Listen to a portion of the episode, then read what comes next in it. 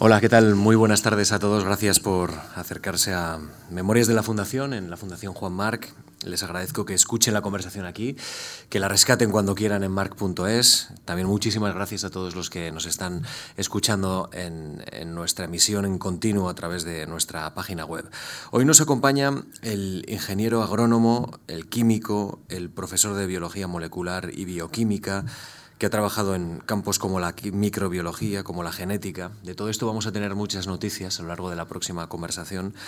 Nuestro invitado se llama Francisco García Olmedo, es además un gran amigo de esta fundación. Señor García Olmedo, ¿qué tal está? Buenas tardes. Buenas tardes. Bueno, obtuvo la cátedra en el Departamento de Bioquímica de la Escuela de Ingenieros Agrónomos de la Politécnica bastante joven. Eh, usted, eh, tengo apuntado que el 10 de febrero de 1970 ya era catedrático. Tenía 32 años y se jubiló en 2008 aproximadamente. Así que su vida ha estado dedicada a la investigación, su vida ha estado dedicada también a la divulgación, pero ha estado sobre todo en el laboratorio. ¿Usted se definiría como un autodidacta, Francisco? En cierto modo sí, pero no eso no, no visto como, como un orgullo, sino como una habilidad del destino.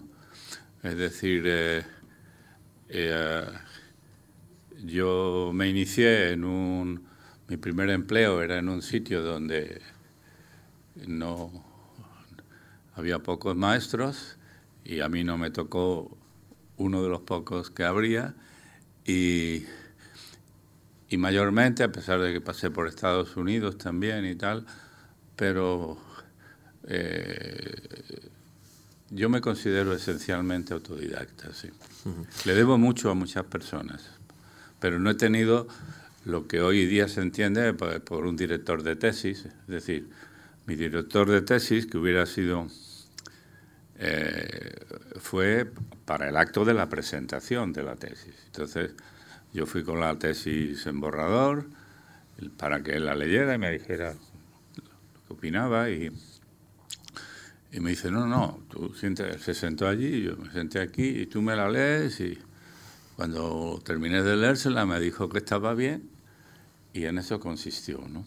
Así, así era el eh, estilo de Santa María, ¿no? Sí. Santa María era un personaje eh, fascinante, muy motivador. Eh, dar clase con él era una, una, aventura arriesgada porque te sacaba la pizarra y te podía preguntar lo que le parecía y que nunca lo sabías porque era imprevisible pero te hacía salir, al salir de clase, salías buscando los libros a la biblioteca donde estuvieran a, enterarte de aquello que él te había dejado. Mm. Pero él, él, digamos, había iniciado su carrera profesional recién terminada la guerra civil, entonces él no había pasado por lo que luego se convertiría pues, en el, el funcionamiento estándar de la formación doctoral y postdoctoral. ¿Con sus alumnos ha aplicado usted el método, el estilo Santa María? No, porque no tenía su genio. Yo no, he sido capaz de hacer eso, eh, una, lección dialogada, ya me hubiera gustado, pero no tenía esas cualidades. Él sí era capaz de... Te sacaba, te preguntaba una cosa tal, tú, tal, y te mantenía sobre ascuas y te estimulaba de una forma... Mm. Vamos, hasta el punto que y yo tuve la suerte de que en Navidades cayó en mis manos una, una copia de editor de un libro de bioquímica que acababa de aparecer en Alemania y que por primera vez en la historia de España se publicaba simultáneamente en español en España. Porque lo normal era que 15 años después de haber tenido éxito en inglés, un libro se traducía. Cuando ya en una ciencia en rápida evolución, eso era. Y ese libro, en unas navidades, me lo estudié entero, solo y le gané alguna, alguna batalla, porque claro, habían ocurrido cosas que venían en ese libro que él no las enseñaba así. ¿no? Como le estimulaba, ¿no? Sí. El señor Santa María. Bueno, su trayectoria científica es muy notable. Eh, ha sido un pionero en la investigación de la ingeniería vegetal, ha estudiado la inmunidad de las plantas, autor de las primeras patentes sobre plantas transgénicas realizadas en España, eh, es un pionero también en nuestro país de la biología molecular. No sé si este camino ha respondido a una clara vocación, señor García Olmedo, o ha sido una trayectoria más intuitiva, menos planificada, que una cosa le llevaba a la otra. Bueno, el factor azar ha sido muy importante. Eh, No tanto en cuanto a dedicarme a la enseñanza y a la investigación, sobre todo la enseñanza, porque yo tuve la suerte con 16 años de ir a un colegio inglés y descubrir otra forma completamente, radicalmente distinta de ver la, educación, eh, partiendo de lo práctico hacia lo teórico y no a lo contrario. ¿no? Y, y, yo me acuerdo de, muy joven, de adolescente, con 14, con 15 años, dibujando planos de colegios y de cosas de ese tipo, ¿no? Pero luego ya, por el sitio que vas, eh, responde a un montón de azares, ¿no? Eh, no sé si un científico eh, que evidentemente investiga con las herramientas de su época ha llegado a pensar qué posibilidades hubiera tenido sus investigaciones y su pensamiento con las herramientas de hoy. No sé, Francisco. Pues probablemente hubiera fracasado. ¿Sí? ¿Por qué? Bueno, pues porque eh, digamos que o sea, lo mismo que hay agricultura de secano y de regadío, hay investigación de secano y de regadío. Y en retrospectiva, yo pienso que he sido un buen, un buen investigador de secano. Es decir, eh, durante los años 70, o sea, eh, no había absolutamente nada en el laboratorio, solo heredé una enciclopedia que algún proveedor la había traído de regalo de Navidad, una enciclopedia americana malísima, y ni un solo instrumento, ni, ni una sola revista de la especialidad, ni nada. Y en esas condiciones, mm, pues eh, sacamos la cabeza, ¿no? Y eh, de manera que en esas condiciones publicamos en, la revista Nature, publicamos en la de la Academia de Ciencias de Estados Unidos, ¿no? no mejoramos cuando la cosa se tecnificó. Pero la, biología es, tal vez, estas son simplificaciones, pero es tal vez la rama de la ciencia a la que eh,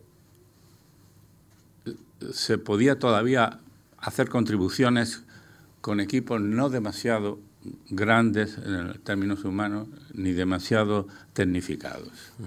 Eh, ahora ya mm, no es así y ahora está en la, eh, algunos de los ordenadores más avanzados han tenido que desarrollarse para, para eh, la neurobiología o para la genómica y se ha convertido en una ciencia como lo, fue antes, pues, la física de altas energías. Y entonces yo pertenezco a, esa época. Yo, yo dejé de ser jefe de equipo voluntariamente porque quería cambiar de profesión porque mientras estaba dedicado a la investigación no tenía tiempo para otra cosa, antes de jubilarme para seguir practicándola como he hecho otra cosa.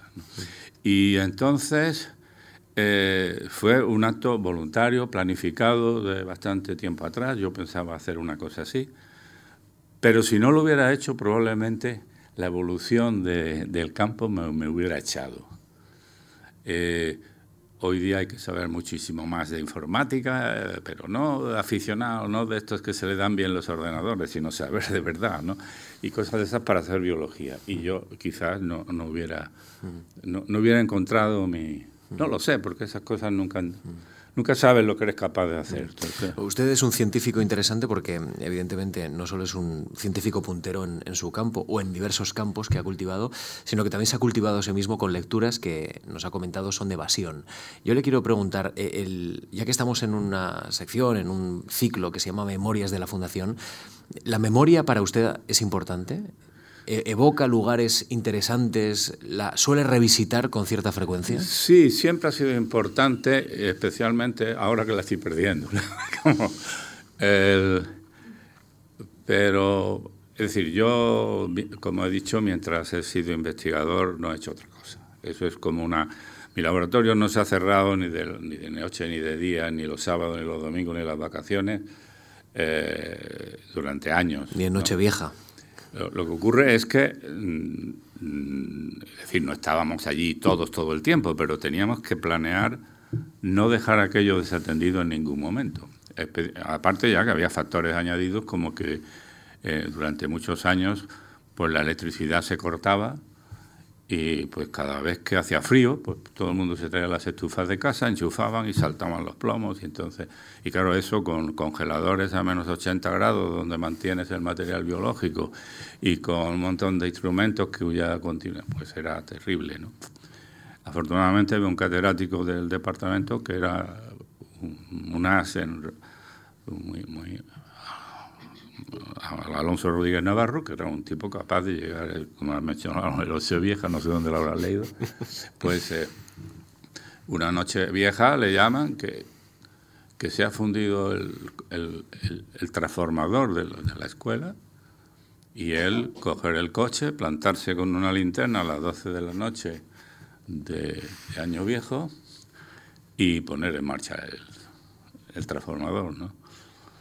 Sí, no, e, es, difícil porque es que el, perfil del, biólogo no es el mismo ahora que el que los años en que yo estaba.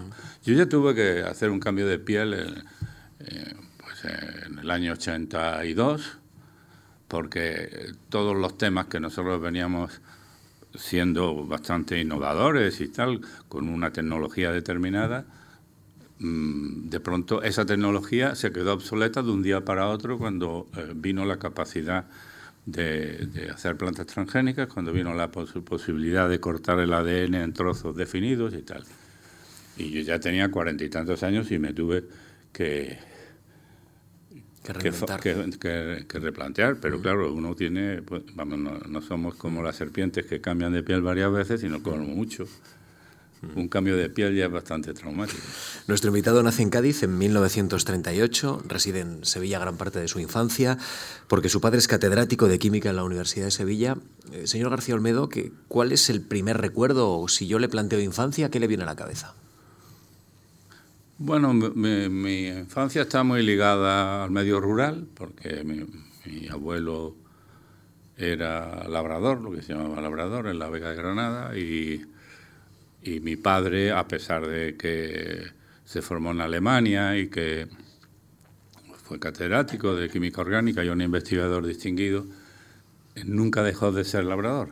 Es decir, siempre tuvo una pequeña finca y él la dirigía personalmente. Decidía qué se sembraba, cuándo, cómo, etcétera. De modo que toda mi infancia y adolescencia tuve mucho contacto con el campo, eh, sabía realizar todas las labores agrícolas y realmente perdí el contacto justo cuando terminé agrónomos. Me convertí en lo que mi madre decía que era un, un agrónomo de laboratorio. No, perdí el contacto con las plantas porque seguí investigando en ellas, pero ya no en la, la agricultura como tal. ¿Cómo le estimuló su padre, eh, que era un científico importante, como luego mencionaremos? ¿Cómo, cómo le estimuló en su vocación a la hora de, dedicarse a lo que al final ha desarrollado? No, él, quería que estudiara medicina, porque también su padre había querido que él estudiara medicina. Y, y yo le dije que no por las mismas razones que él le dijo que no a su padre, porque no me veía. Luego, luego cuando han pasado los años, creo que tengo muchas más condiciones que podía haber sido médico, pero entonces no, no, lo veía por ningún sitio. Tiene una hija médico, ¿no? Tengo dos hijas médicas. Dos hijas médicas. Dos hijas Al final e-, esa cuenta pendiente ya se ha solucionado. Sí, pero tampoco por influencia mía. No, de hecho yo traté de convencerla a alguna de ellas de que, que fuera pianista, vamos. ¿Cómo, cómo eh, también ocupa en, su memoria el papel de la madre? Siempre hablamos del padre, en este caso, por, por aquello de, de que era catedrático, pero su madre. Bueno, mi madre eh, es responsable en gran parte de todas eh, mi interés por, por, el arte o por ella era muy buena pianista era también maestra y, y, y, mi abuelo materno er, era una persona de una cultura yo ahora estoy releyendo sus diarios están escritos en cuatro idiomas pasa de uno a otro sin solución y, entonces yo debo a, mi herencia materna pues un, mi, gusto por la música. No heredé el talento musical, desgraciadamente, de lo cual me lamento mucho. Y aunque intenté en vano durante varios años tocar la guitarra, pues eh, me di cuenta que no tenía un talento como para hacer una carrera en ella y, la dejé. Pero eh, mi madre era una gran lectora, en una época donde los libros eran difíciles de conseguir y, una, tenía una gran sensibilidad artística. Federico García Lorca, eh, cuando es niño, ¿cómo aparece en su vida de alguna manera? ¿Alguna conversación limitada, privada, por algún libro? Bueno, hay una mezcla de circunstancias, es decir, eh, mi padre estaba escondido en la finca del Tamarit, que estaba al lado de la de San Vicente, que era la, finca de mi abuelo, porque había ido a pedir a mi madre para... Y justo la, la, pedida de mi madre, eso del acto ese de ir a solicitar a la otra familia que se establezca un vínculo matrimonial, pues se hizo el 18 de julio. Y de hecho eso retrasó su boda porque empezó a salir, a salir de, ese, de esa especie de fiesta pues entre las que estaba, por ejemplo, Concha García Lorca y su marido, pues su marido fue asesinado a los tres o cuatro días y todo eso. Entonces, básicamente es que no se hablaba de eso. O sea, se oían frases que el niño siempre capta, porque los niños captan mucho más de lo que parece. Y luego, pues estaban allí las obras completas, las de Aguilar, que eran en tomos sueltos, y que estaban más o menos vedadas a la lectura de... Pero que yo las leía, claro entonces mi introducción a, la literatura, prematura, en cierto modo, pues fue así, ¿no? Y era como que unos tabúes, personas... Eh, y, luego, pues en la, la, finca del Tamarit, yo soy propietario de una hectárea de la finca del Tamarit, que da título a uno de los libros, pues yo pasaba ahí, por eso la tenía una tía mía que era soltera, y me pasaba yo los veranos con ella, ayudándole allí, y aquello era una peregrinación constante. Mm. Aparecían gente que se llevaba flores, que se llevaba tierra en botes, que se venían poetas de todo el mundo, y eso era una, visión mitificada que con, el tiempo pues, fue evolucionando a algo más racionalizado. Mm. Francisco, um, sí, Quiero preguntarle por el paisaje de su vida. ¿E-, ¿Ese paisaje es una ciudad, Sevilla, o ese paisaje es el campo?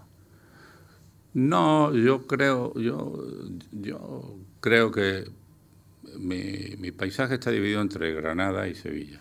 En Granada yo he pasado los veranos y la visito. mi único hermano vive allí.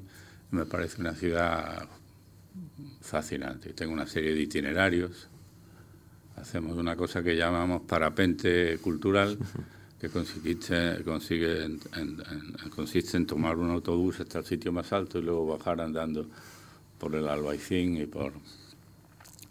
Y, Sevilla. Sevilla es una ciudad mucho más compleja, más variada, más, más rica y, yo creo que la asocio con esas dos ciudades. Su padre, como decimos, fue un científico notable que estuvo en la Alemania que incubaba ya la llegada de Hitler en la República de Weimar, gracias eh, a una estancia larga de su padre en el Reino Unido. Eh, usted y su hermano pudieron formarse en la ciudad de Oxford en 1955. Sí, usted ahí tuvo una oportunidad muy importante. Eh, fue muy importante porque, por eso, porque ahí descubrimos que, que eso de empezar por aprenderte de memoria los Reyes Godos o las obras de Lope antes de haber leído ninguna o tal que era yo eso lo, descubrí allí no yo me acuerdo que eh, elegí si, la biología allí descubrí un poco la biología porque eh, éramos solo dos alumnos en la clase. Y nos mandó el profesor con una nota al Museo de Historia Natural de Oxford a conseguir unas muestras de, cuatro organismos, una ameba, una hidra, y nuestro curso, nuestro semestre consistía en escribir una monografía sobre cada uno de esos bichos. A continuación nos dio un montón de libros así, un microscopio, una cámara clara y un montón de preparaciones. Y él se fue a entrenar al rugby, que era lo que le interesaba, y nosotros allí tuvimos que aprender, claro, tú estabas mirando el bicho y yo qué digo de este bicho, pues vamos a ver qué dice este libro, qué dice este otro libro. No era eso de un texto que tú memorizas. ¿Usted sabía inglés entonces? Eh, sí, bueno, yo ya terminé de aprenderlo, pero eh, a mí mi padre me, me matriculó en el Instituto Británico muy joven. Y cuando llevaba dos años en el Instituto Británico me echaron, porque decían que no cumplía la edad y llevaba ya dos años yendo. Entonces al año siguiente mentí y volví a, y volví a dar clase. Entonces yo di clase en el Instituto Británico, aparte de, del colegio, y tenía, una, tenía unas nociones. Y luego, pues ya cuando fuimos allí, pues éramos los únicos alumnos extranjeros en el colegio. Mi hermano y yo. Francisco, y ahí comprendió o allí conoció la lengua franca de la ciencia. Gracias a esa experiencia usted ha podido. Que, se parece al inglés, no, acaba de ser inglés, porque lo hablan tanta gente de tantas formas distintas que probablemente, y ahora con el Brexit menos, eh, lo reconozcan los propios ingleses como tal, pero con eso nos. Con eso nos, manejamos. Vuelve a Sevilla y mm, empieza química. ¿Por qué química? ¿Por qué comienza la licenciatura en químicas? Pues porque yo, yo le dije a mi padre que quería estudiar ingeniero agrónomo porque mm, porque era también una forma, solo se podía estudiar en Madrid entonces, y entonces era una forma de, salir del, de la influencia directa familiar y y él me dijo que muy bien, pero que primero tenía que ver qué, clase de estudiante universitario era yo, que hiciera primero de química o de ciencias, y que si lo hacía bien, al día siguiente me... Entonces, pues yo hice primero de ciencias, me, mm, al día siguiente, efectivamente, estaba en Madrid en una academia preparando, preparando ingenieros por el sistema antiguo, que era un examen de ingreso, con muchas partes y era como los exámenes de mandarín, una cosa así. Y, pero yo había pedido una beca para irme a Estados Unidos sin que se enterara mi padre. Y entonces en la academia nos dieron vacaciones por el 18 de julio y cuando volví a casa me encontré con un cartapacio eh, que me habían concedido la beca, seguramente en segunda ronda, y que en 15 días tenía que estar en un barco camino de Nueva York. Cuando llegué yo a contárselo a mi padre en el campo, pues montó en cólera, me dijo que nunca sería nada y que, si me iba, cómo iba luego a ingresar en un sitio tan difícil como agrónomos y este tipo de cosas. Y, bueno, pues yo ya iba a ir a renunciar y ya me había vestido para coger el autobús, ir a Sevilla y decir que no podía aceptarlo. Y me dijo, bueno, la decisión es tuya, yo te he dicho lo que te tengo que decir, ahora tú decides y yo me fui. Y fue una decisión fantástica. ¿no? Allí tomó el barco y viajó a Estados Unidos. Íbamos 700 jóvenes y jóvenes, como se dice ahora, de 20 países, eh, en un momento en que Sevilla, eh, el, baile estaba entre los pecados reservados, que solo los podía perdonar el obispo. Y en el, en el ABC de Sevilla se anunciaban bailes familiares, y eran bailes de mala nota, ¿no? Un compañero decía, sí, sí, eso se llaman familiares porque si vas a ellos te encuentras ahí a tu padre. y claro, pues yo aprendí a bailar en aquel barco, camino de Estados Unidos. Y fue también una experiencia muy, muy afortunada. Allí viajó por varios estados y conoció al presidente Eisenhower. Allí, al final, nos, nos hacía un viaje en autobús, un autobús de la empresa Greyhound esta, pero charter íbamos un grupo de 40 chicos y chicas y recorrimos veintitantos estados, pasamos por Washington y allí nos recibieron en la Casa Blanca, no solo Eisenhower, sino Nixon, que era vicepresidente entonces. Salió el gobierno en pleno allí a recibirnos, a los becarios. en, la, en la serie televisiva esa, el ala oeste de la Casa Blanca, hay bastantes escenas que hay visitas de estudiantes y a mí me recuerda la que yo hice. Francisco, ¿qué le gustó de Estados Unidos?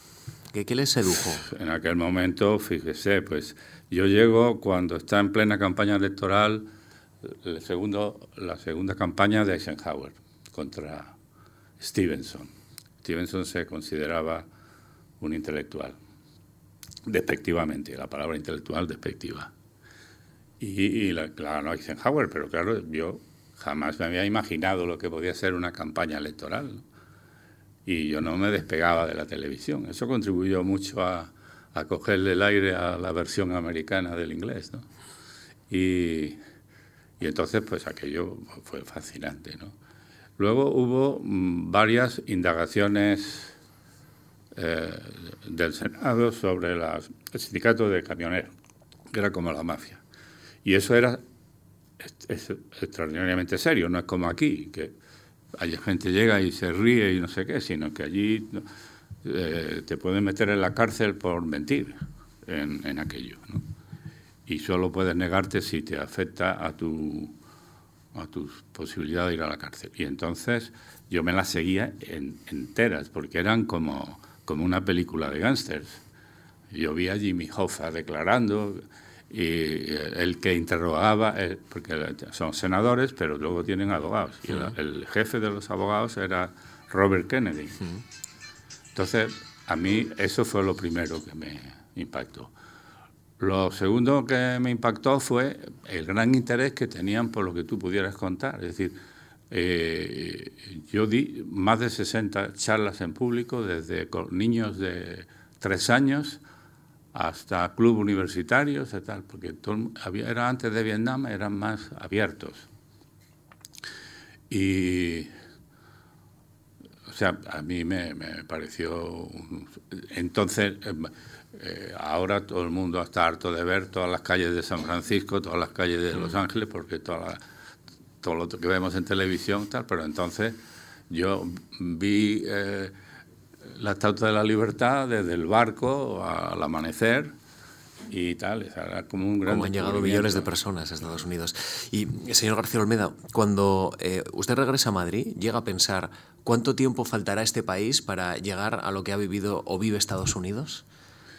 Es un contraste interesante, ¿no? Cuando se es muy joven. Sí, e, eso ha sido para mí eh, central y además una, una, motivación grandísima. en los años 70, que no había de nada en el, laboratorio y nos hacíamos nuestros propios aparatos pegando plásticos y que cada vez que conseguíamos un aparato que valía 10.000 pesetas nos íbamos a celebrarlo y tal, teníamos la sensación de que de forma relativamente, a pesar de lo gris del ambiente y todo eso, cada año era mucho mejor que el anterior. Es decir, un una sensación de progreso, que claro, cuando ya empezamos a tener otros niveles, pues era más difícil tenerla.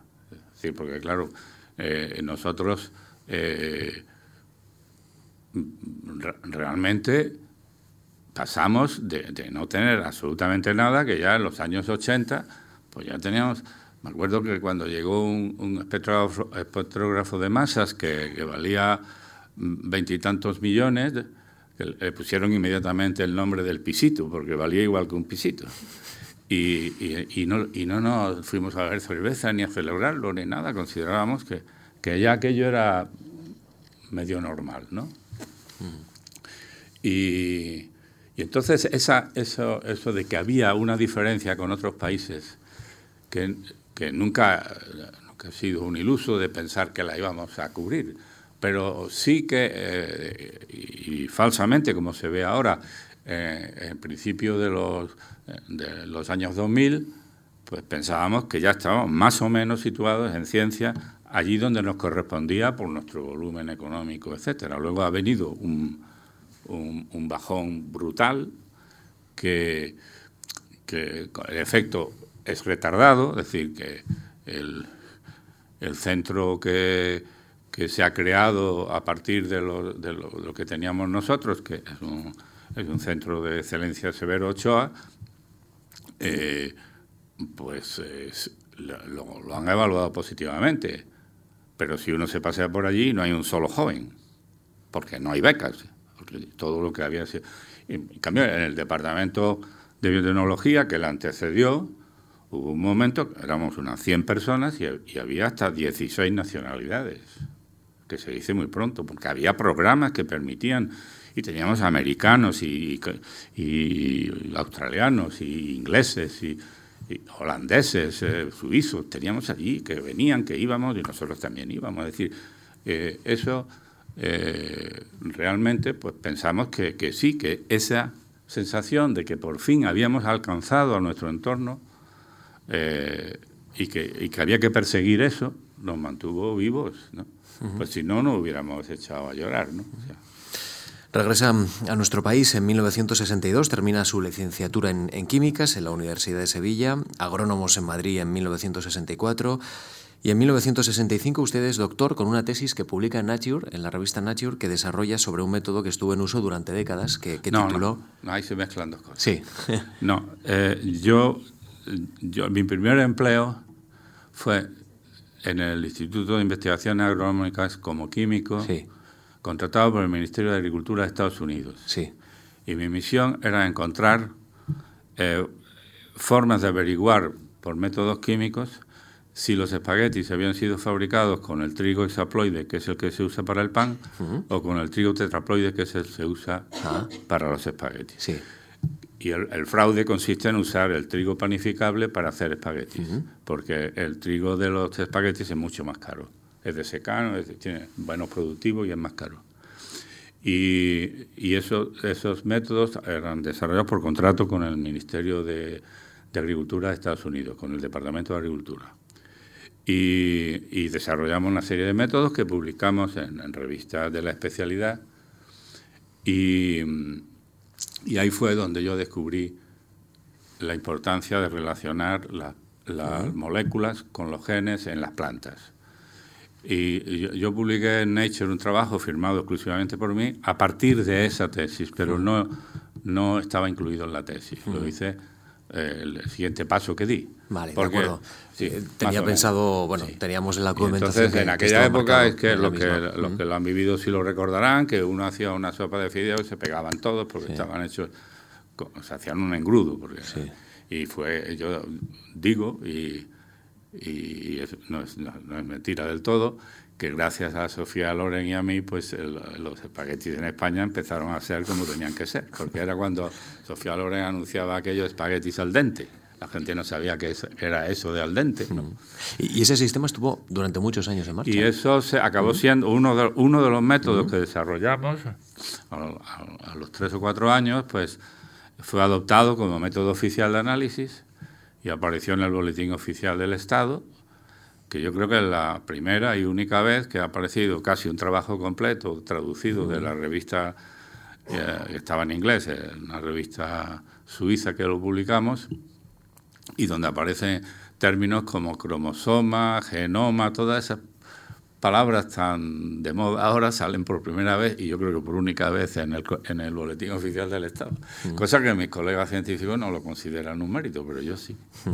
Em, la tesis sobre la diferenciación bioquímica de las especies Triticum durum y Triticum oestium, ¿verdad? Sí, eso era el, el, que es el trigo chaploide, es el con el que se hace pan.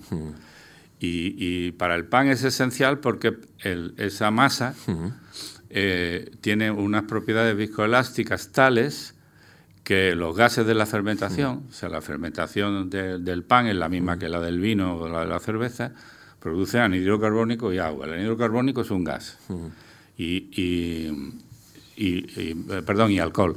Y el alcohol es también un gas a la temperatura del horno. Y entonces esa masa tiene que tener unas propiedades tales que forme burbujitas y que no se rompan. Cuando los panes tienen unos agujeros muy grandes dentro, es que no ha funcionado bien la masa. Eh, el alveolado regular es lo que da.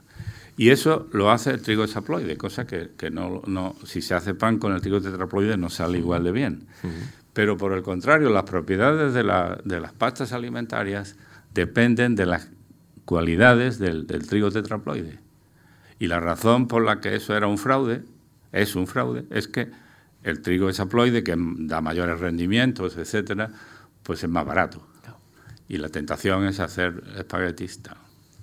Para decirlo todo, en Alemania, más, más recientemente, desarrollaron unos métodos brutales donde sometían a los espaguetis a tal tratamiento térmico que allí no se podían identificar ni moléculas ni nada y lo hacían con el trigo que les daba la gana. Pero bueno, eso otra historia. Bueno, aquí hemos llegado al primer cruce de caminos con la Fundación, con la Fundación Juan Marc. En 1965 usted escribe a la Fundación, leo literalmente parte de la carta que escribe. En el INIA hemos estudiado las diferencias entre dos clases de trigo. Los resultados están recogidos en la tesis doctoral. Deseo continuar con la línea de trabajo abordando de una forma más general el estudio comparativo de la composición bioquímica de los granos de cereales. Sí, sí, sí, literalmente, 1965. Hablando de memoria. Así que propone investigar en la Universidad de Minnesota, en el Instituto de Bioquímica de la Universidad de Minnesota, en el Instituto de Agricultura de esta institución, una investigación prevista para ocho meses eh, bajo la dirección del profesor Glass. Y esta estancia entiendo que fue muy importante, ¿no? Porque ya empezó a consolidar, pues ya no solo ciertas intuiciones, sino también técnicas. Eh, eso suena así muy muy, bien, porque claro, para pedir una beca tiene que sonar bien, pero realmente era que yo había, yo tenía una, una a mí me guardaban el puesto en el línea, ¿no? Y entonces no podía, yo quería hacer bioquímica en lo que fuera, no, o sea, no me consideraba prisionero del, trigo, pero para que le fuera bien visto en mi institución tenía que seguir con el trigo. Con lo cual busqué un departamento de bioquímica donde hubiera alguien eh, que trabajara en trigo.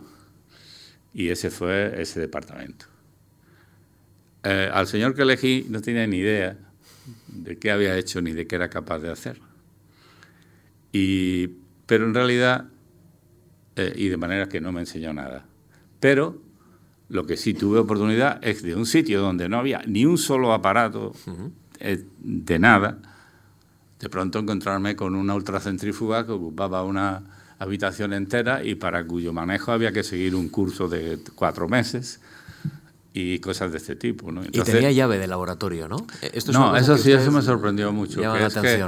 el primer día que llegué al departamento me dieron dos llaves, una para entrar en el edificio y otra para entrar en la biblioteca. Y yo dije, bueno, ¿para qué quiero yo estas llaves? Y yo pero claro, me, allí empecé, yo empecé a seguir un, curso de, química orgánica teórica que era muy exigente. y dije, una, una, noche pues, sentí necesidad de ir a consultar algo y me planteé allí y mi sorpresa fue que estaba la biblioteca llena, la del departamento llena hasta arriba, todas las luces encendidas y todo el mundo trabajando allí. ¿no? A partir de ahí pues yo trabajé muchísimo. Y hubo veces que estuve hasta tres días seguidos en el laboratorio sin salir. ¿no? Y, eso, eh, eso era totalmente distinto a, lo que había aquí. Aquí te cerraban la institución, cuando tú salías por la tarde ya no podías volver. en, una, en una investigación que al ser con, con material vivo, pues no, no, el material vivo no se, no se, se adapta a un horario de ocho horas ni a cosas de ese tipo. Mm. a Estados Unidos, a Minnesota, viaja con una científica importante también de este país, Pilar Carbonero, que ha pasado también por Memorias de la Fundación, becada por la Fundación Marc, y que es su mujer. Sí. ¿no? Y, y, eso ha sido una pareja científica y en el ámbito personal. Ah, sí, no sé cuántos ejemplos de eso habrá en la Fundación Marc, pero creo que en aquella época no había ninguno. No, nos dieron becas por separado y nos casamos el día antes de irnos. Y alguien se enteró de que nos íbamos a casar y eso, y dijeron que devuelvan una.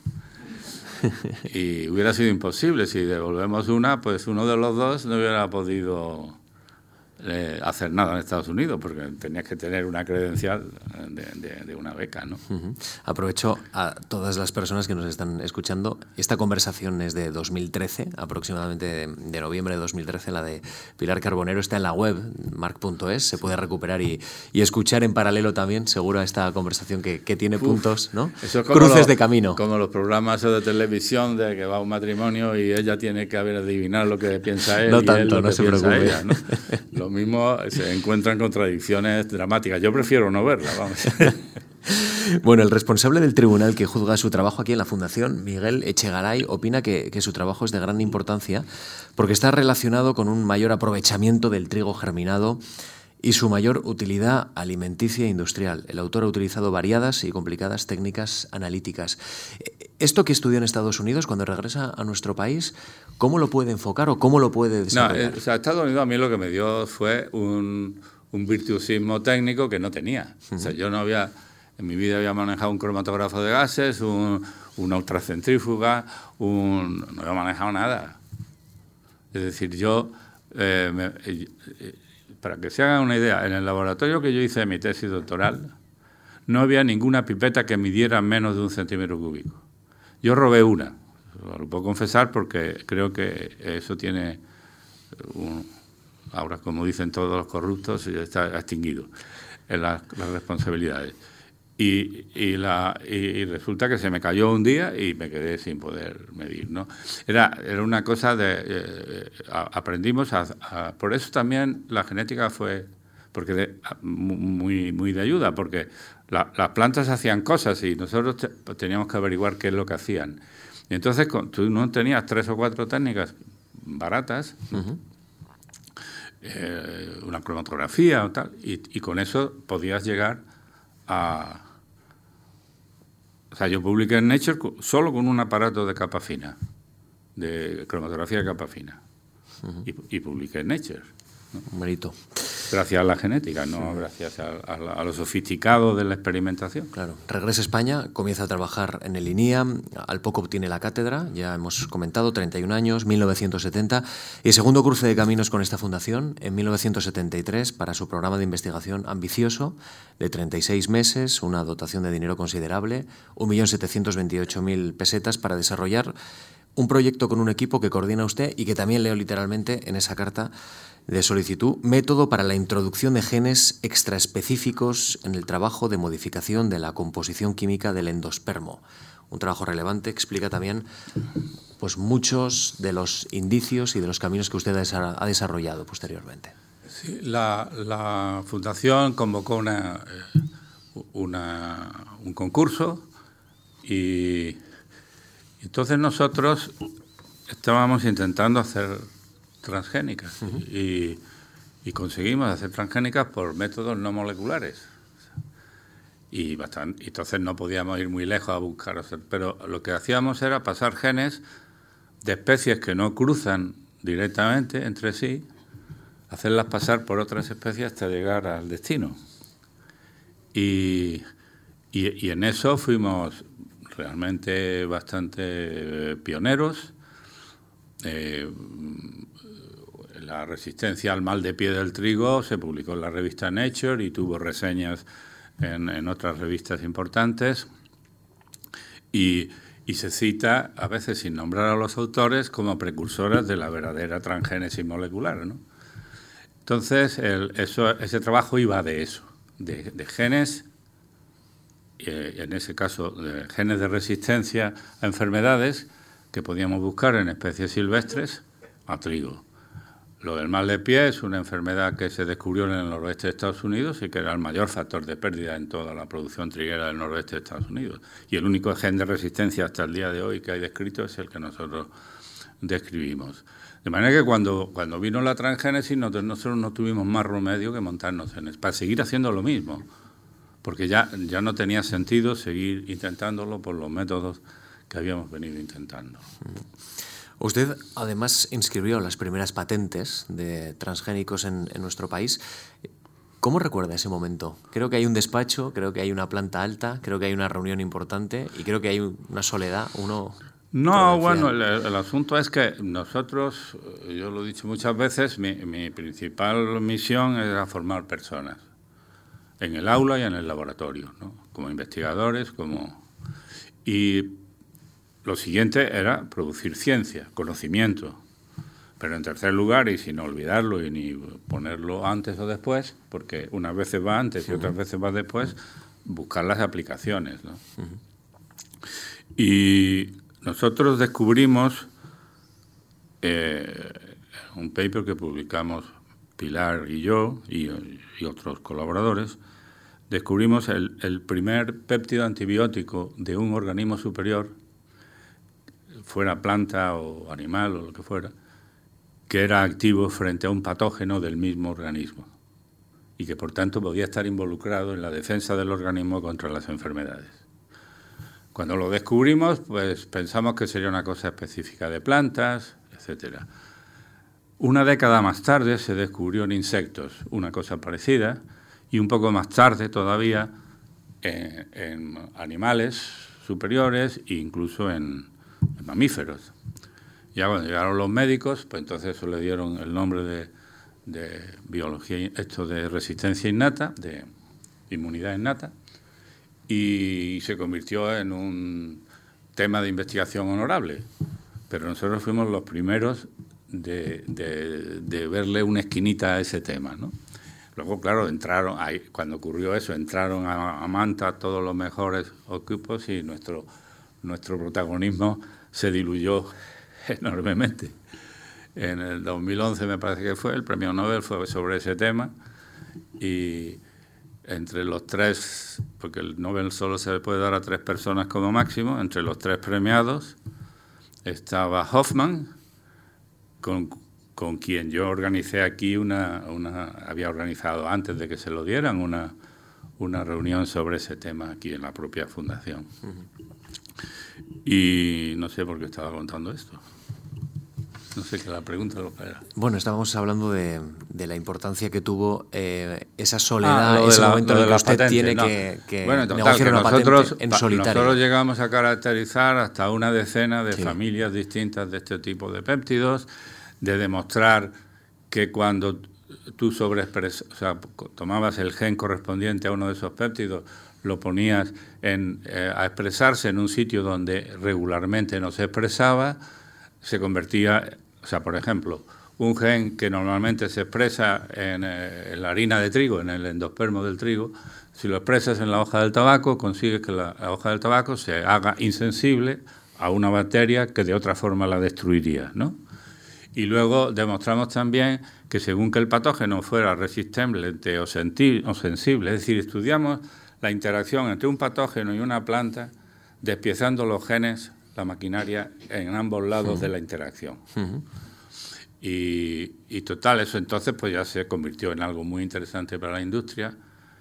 Y, un buen día pues apareció el vicepresidente de Cibagai para investigación en mi despacho.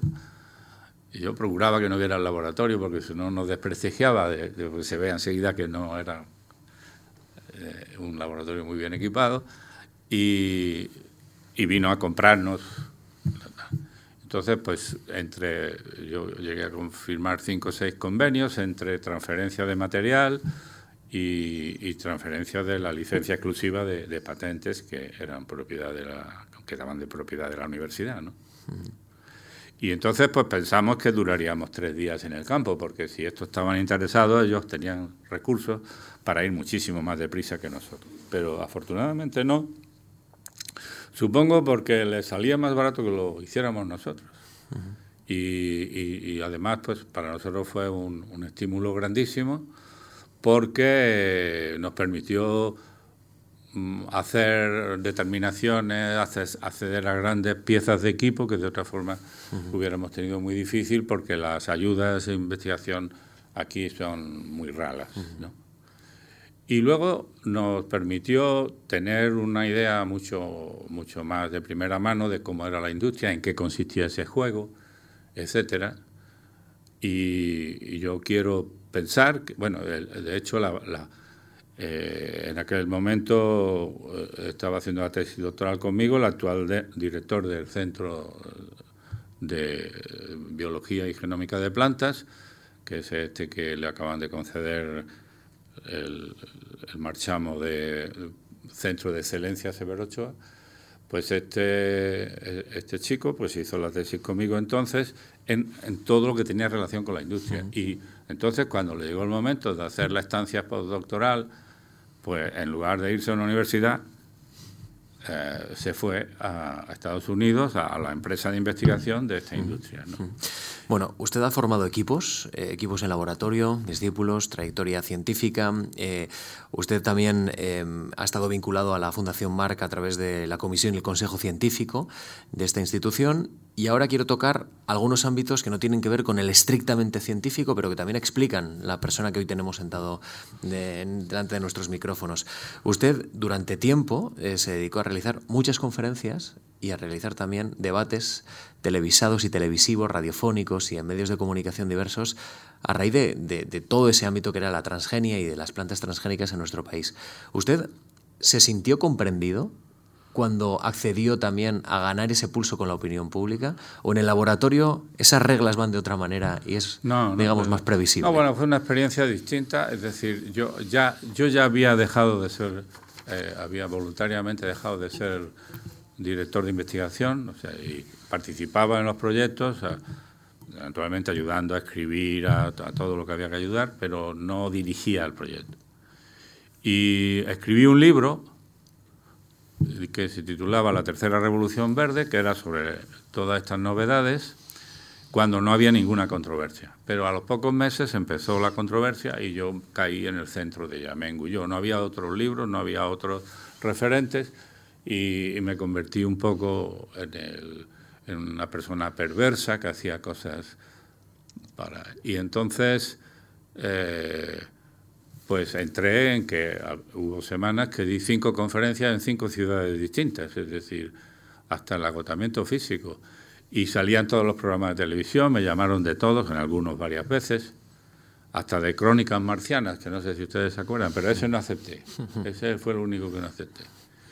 Y, al principio era una experiencia divertida porque yo había dado conferencias antes y tal, pero ese tipo de actividad frenética no lo había experimentado. Y, pero luego ya seguí por indignación, porque es una cosa que no, que no se corresponde exactamente, es que yo no gané nada. Creo que hice lo que tenía que decir, porque claro, a mí después de pasarme 30 años trabajando como un monje, y sin ninguna esperanza de que me hicieran grandes honores ni historias, pero no quería ahora, cuando miro alrededor, resulta que soy el malo de la película, es decir, que yo hacía unas cosas perversas y tal. En, Internet hay un encabezamiento que dice, eh, García Olmedo se preocupa por sus nietos, y han sacado eso? Y eso está sacado de un debate con un con un ecologista que, te hablaba como si a ti no te importaran tu, descendencia, es decir, que tú hacías un experimento porque te, tenías tal furor por hacer el experimento que si se hundía el, mundo, el mundo al, al, minuto siguiente, pues no te importaba. Y entonces yo le había contestado, eh, mire usted, a mí me importan mis nietos tanto como a usted le puedan importar los suyos, es decir, a mí no me ningune usted moralmente, ¿no? Eh, y eso lo había registrado alguien y sale como un encabezamiento en Internet. Y eso ah, eh, era ya agotador porque yo daba conferencias de cosas muy dispares, pero llegaba al coloquio y fuera lo que fuera, me tenían que preguntar sobre los transgénicos. Y como, hemos comentado antes, eh, durante varios años yo salía entre los 500 españoles más influyentes, los 25 científicos más influyentes, pero no por mi ciencia, sino por ser por ser alguien perverso.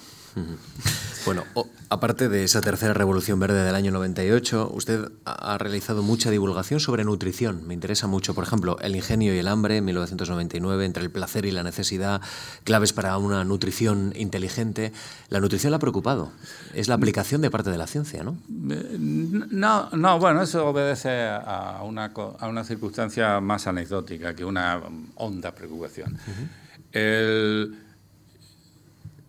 en agrónomos, cuando yo estudié agrónomos, em, en, la especialidad que yo estudié, había una asignatura que era sobre nutrición humana. El, interés de ponerla allí era para que los alumnos que se dedicaran a la industria agroalimentaria y dirigieran una fábrica de conservas o tal, supieran cuáles eran las necesidades nutricionales del público al que iban dirigidas, ¿no? Y pudieran negociar con el ministerio, por ejemplo, por las normas y, en fin, ser un experto en eso. Y cuando mm, salió la oposición de mi cátedra, pues habían incluido en el paquete de asignaturas de responsabilidad de mi cátedra, habían estudiado la, nutrición, probablemente porque no la quería nadie.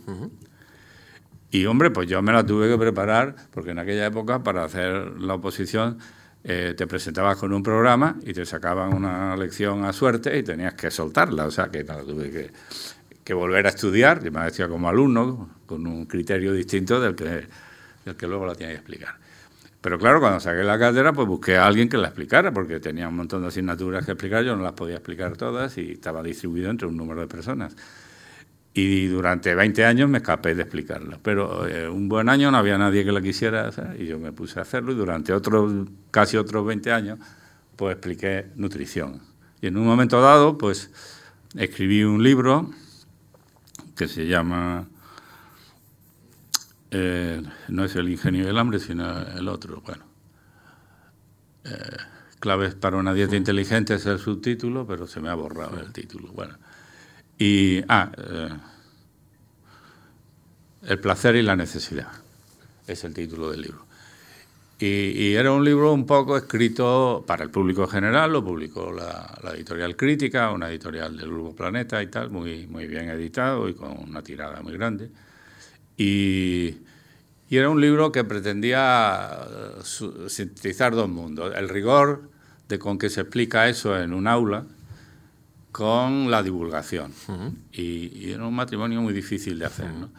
Entonces, pues yo sacaba, qué sé yo, una fotografía de Aznar al lado de Cole, una que había salido en el periódico, donde parecía que Cole era diez veces más grande que Aznar, ¿no? Y preguntaba mm, retóricamente, ¿ustedes creen que son unos genes de diferencia y tal? era este tipo de cosas, ¿no?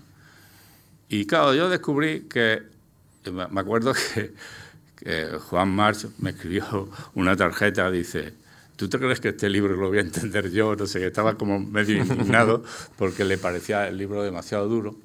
Y por otro lado, pues los alumnos, los chistes y eso, no, no le iban mucho. Y luego eso lo hemos reeditado en forma ya de texto, quitando los chistes y quitando a Aznar y quitando a todos los demás aparatos. Entonces, mi interés por la nutrición estriba en que eh, en que tuve que explicarla durante 20 años y que eh, muchos de los problemas públicos que un científico tiene que dilucidar tienen que ver eh, con la nutrición. Pero de nuevo es una batalla dificilísima, porque es que mm, cuando un telediario te dice una noticia que es disparatada, eso no hay quien lo desmonte, no hay quien lo desmonte. Francisco, em, además de ese ámbito más relacionado con el ámbito científico, usted ha reseñado en revista de libros eh, importantes, eh, importantes obras, eh, bueno, ha discutido con autores, se ha introducido en ese ámbito y ha escrito varias novelas. Notas a Fritz, Motivos de fuga, em, ha colaborado también con El Cultural, es autor de poemarios como Natura, Segura el Troyo y El Mar Congelado, glosas y tergiversas. ¿Por qué la poesía? No sé si tiene algo que ver con, con esa no, yo quería escribir. yo cuando me, ya dejé de investigar intensamente, pues tuve tiempo y siempre había querido escribir algo y, y, intenté primero escribir una novela y no me salía y alguien me dijo, no, a ti tú, tú vas a tener más facilidad para hacer poemas. Y me puse a hacer poemas con, con un seudónimo. ¿Pero se parece algo el lenguaje científico al lenguaje poético? No, es que los poemas tienen que ver con la ciencia. Vamos, quiero decirlo, se pueden escribir poemas sobre la ciencia perfectamente. Y, y, entonces, pues nada, yo los escribía para mí, sin pensar en publicarlos ni nada. Y, la, y cuando publiqué el primer libro de genética, me hicieron una entrevista muy larga para una revista y quien me la hizo, cuando ya se ha habido el fotógrafo y todo, pues me dice, ¿y ese poeta que tú citas en el libro de genética? Yo no he oído hablar de él y yo soy poeta, soy premiado NICE y dirijo una revista y tal. Digo, pues eh, yo, tengo, yo tengo más poemas de ese señor en mi casa, le dije, ¿no? Y le mandé 10 poemas sin firmar y al, poco tiempo me dice, te voy a publicar dos en la revista, pero no me dijo cuáles ni nada. Y allí que me planto yo en, el, en el, Centro de Bellas Artes el día de la presentación, con una curiosidad enorme porque me había seleccionado. Estaban allí todos los grandes poetas presentando el eso y y, cuando termina salgo corriendo a conseguir un ejemplar. Y bueno, yo le dije, pero me mantienes el seudónimo. Dice, sí, sí, no te preocupes, te mantengo el seudónimo. Y cuando voy allí me encuentro que no me ha mantenido el seudónimo y que yo aparezco directamente después de Gamoneda y antes de Ginferrer, por, la, por orden alfabético, García, ¿no? Gamoneda, García, Ginferrer. Y entonces se me cayó. Era como los, los carteles esos de toros que había en la Plaza Mayor, que uno podía poner su nombre al lado de Manolete y tal, pues yo salía igual. Y, escribí un, par, estuvieron publicando en esa revista mm, en todos los números que se publicaron a partir de entonces y publiqué un par de libros y, paré porque eh, yo había encontrado una beta que precisamente tenía un, un tinte científico y, no era cuestión de explotarla hasta que no quedara nada. Y no, no tuve otra idea igual de, de y no preferir por prudencia y por autocrítica no, no seguir. Eh, hemos comentado al inicio que la lectura ha sido para usted evasión, ¿también la creación literaria ha sido una forma de no, No, no, no. porque claro, es que yo la lectura de evasión yo la he hecho mientras era científico. Eh, tú llegabas con mucha tensión del trabajo y, si leías un par de horas antes de dormirte, aparte de que me, que me ha encantado leer siempre, pero yo leía novelas buenas, malas y regulares antes de dormirme, ¿no? Sin una...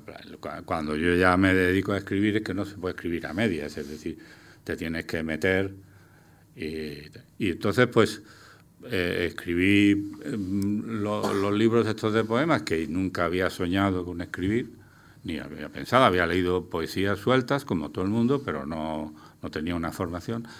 Y entonces ya me eh, escribí una novela que tuvo la suerte del principiante, que, que, tuvo unas críticas estupendas y tal, y luego pues he publicado hasta cuatro novelas.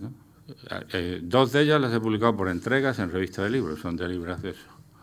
Viene como blog, pero son novelas cortas. Y, bueno, eso lo he, trabajado a tiempo completo, con mejor suerte, con mayor calidad, o menos, pero no, no como pasatiempo. Es, decir, yo lo he trabajado lo más profesionalmente que he sido capaz. Naturalmente, yo no soy García Márquez y no he publicado, pero vamos, no han tenido mala suerte tampoco, han tenido buenas críticas. Bueno, una vida interesante, hemos repasado muchas facetas, una vida autodidacta. Si tuviera que proyectar la imagen de su vida, eh, señor Francisco García Olmedo, ¿cómo le gustaría que le vieran los demás? ¿Por el ámbito científico, por el ámbito muy puramente técnico, más por esa mezcla de científico y humanista? No, yo más bien que no, que no me vean, que no me miren. No, porque lo que ocurre con este tipo de entrevistas, de las cuales he hecho ya unas cuantas, es que la memoria esa que hablábamos, y que es siempre incompleta y tal, afortunadamente uno recuerda las cosas más sobresalientes, aquellos donde uno estuvo acertado. ¿no? En una entrevista no vas a contar aquella vez que no le contestaste al becario lo que debías de haberle contestado, ni... ni los errores humanos. Los errores humanos, ¿no?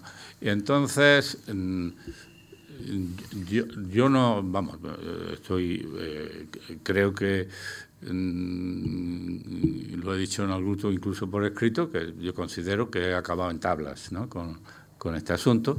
No creo, creo que, hay unos resultados tangibles que justifican, es decir, eh, nada de lo que yo he conseguido, mm, mm, digamos, se ha tenido que quemar para la siguiente etapa. Es decir, ahora mismo, tanto yo considero que si lo, si lo, lo, que he vivido yo y los que han vivido conmigo, no, yo no me arrogo todo la...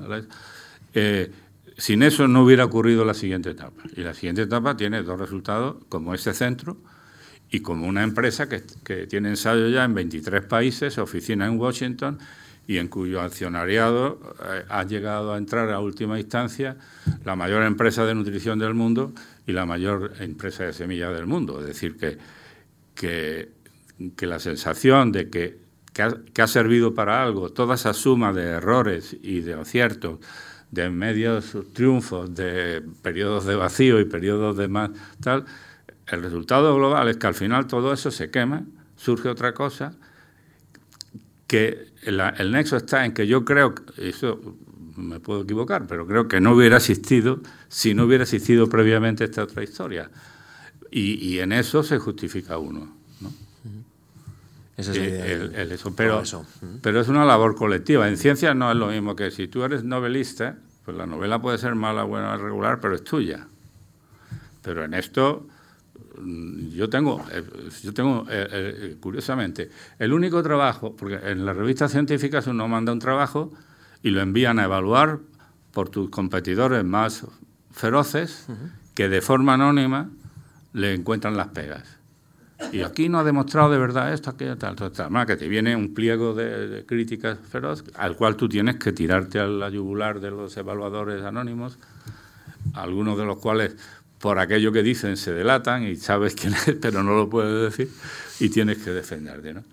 Y el único trabajo que, que, que, yo publiqué en el año 68, que ha llovido muchísimo, que solo lo firmaba yo, fue el único que el referí, los referís de la revista Nature no dijeron nada, salió tal como yo lo envié. Y resulta que yo me había, me había guiado, yo tenía que escribir un gen y había buscado en la revista Nature un, un, un trabajo que describía un gen. Y entonces me guié por ese trabajo para ver cómo se contaba eso, porque yo la revista Nature yo no la había visto en mi vida, dicho sea de paso. Y entonces, pues aquello se publicó tal cual, sin ni, ni una tachadura. Y me acuerdo que había una frase que me resultó muy chula leyéndola y que yo la reproduje. ¿no? Esto se hereda como si fuera de, determinado por un solo gen mendeliano, eso en inglés. Y al cabo de los años fui a un congreso de genética en Nueva Delhi, nos dieron una recepción en los jardines de, Andira, de Indira Gandhi, allí en el Palacio Presidencial, y, y, me pongo a hablar con un científico inglés, que ya entonces era el asesor científico del gobierno inglés, y, y me pregunta, habíamos hablado en alguna ocasión anterior y tal. Y entonces no sé por qué, la conversación recayó sobre ese tema. Dice, no, no, sí, yo fui el evaluador, pero es que resulta que es que el trabajo que yo me había guiado era de él. Bueno, Francisco, Francisco García Olmedo, ha sido un placer conocerle y conversar en esta tarde de lunes aquí en la Fundación. Gracias por haber aceptado esta conversación en la Fundación Juan Marc y por la oportunidad que nos ha brindado de conocerle un poco más. Gracias de verdad por, por estar con nosotros y gracias a todos ustedes por acompañarnos.